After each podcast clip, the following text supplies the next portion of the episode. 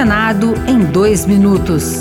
Eu sou Fernando Ribeiro e você ouve agora as principais notícias do Senado Federal desta segunda-feira.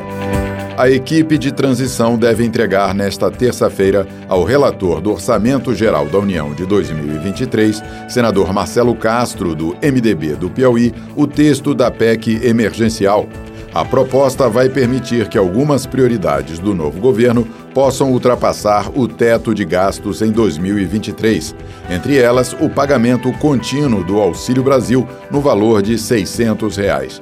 Segundo Marcelo Castro, a equipe de transição estima a necessidade de mais 200 bilhões. Não tem como colocar dessas demandas debaixo do teto. De quanto será isso? Não sabemos. As assessorias e o novo governo vão se debruçar exatamente para dizer o que eles querem e quanto é que isso vai implicar.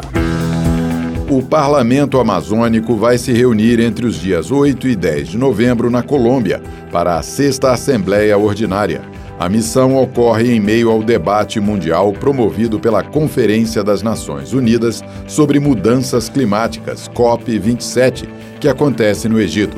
O presidente do Parlamento Amazônico, senador Nelsinho Trade, do PSD de Mato Grosso do Sul, explicou sobre os temas que devem ser discutidos na reunião. Nós vamos voltar as pautas de bons projetos, de ações que venham a preservar o meio ambiente, evitar queimadas, desmatamento, é, garimpo ilegal, tráfico de madeira ilegal.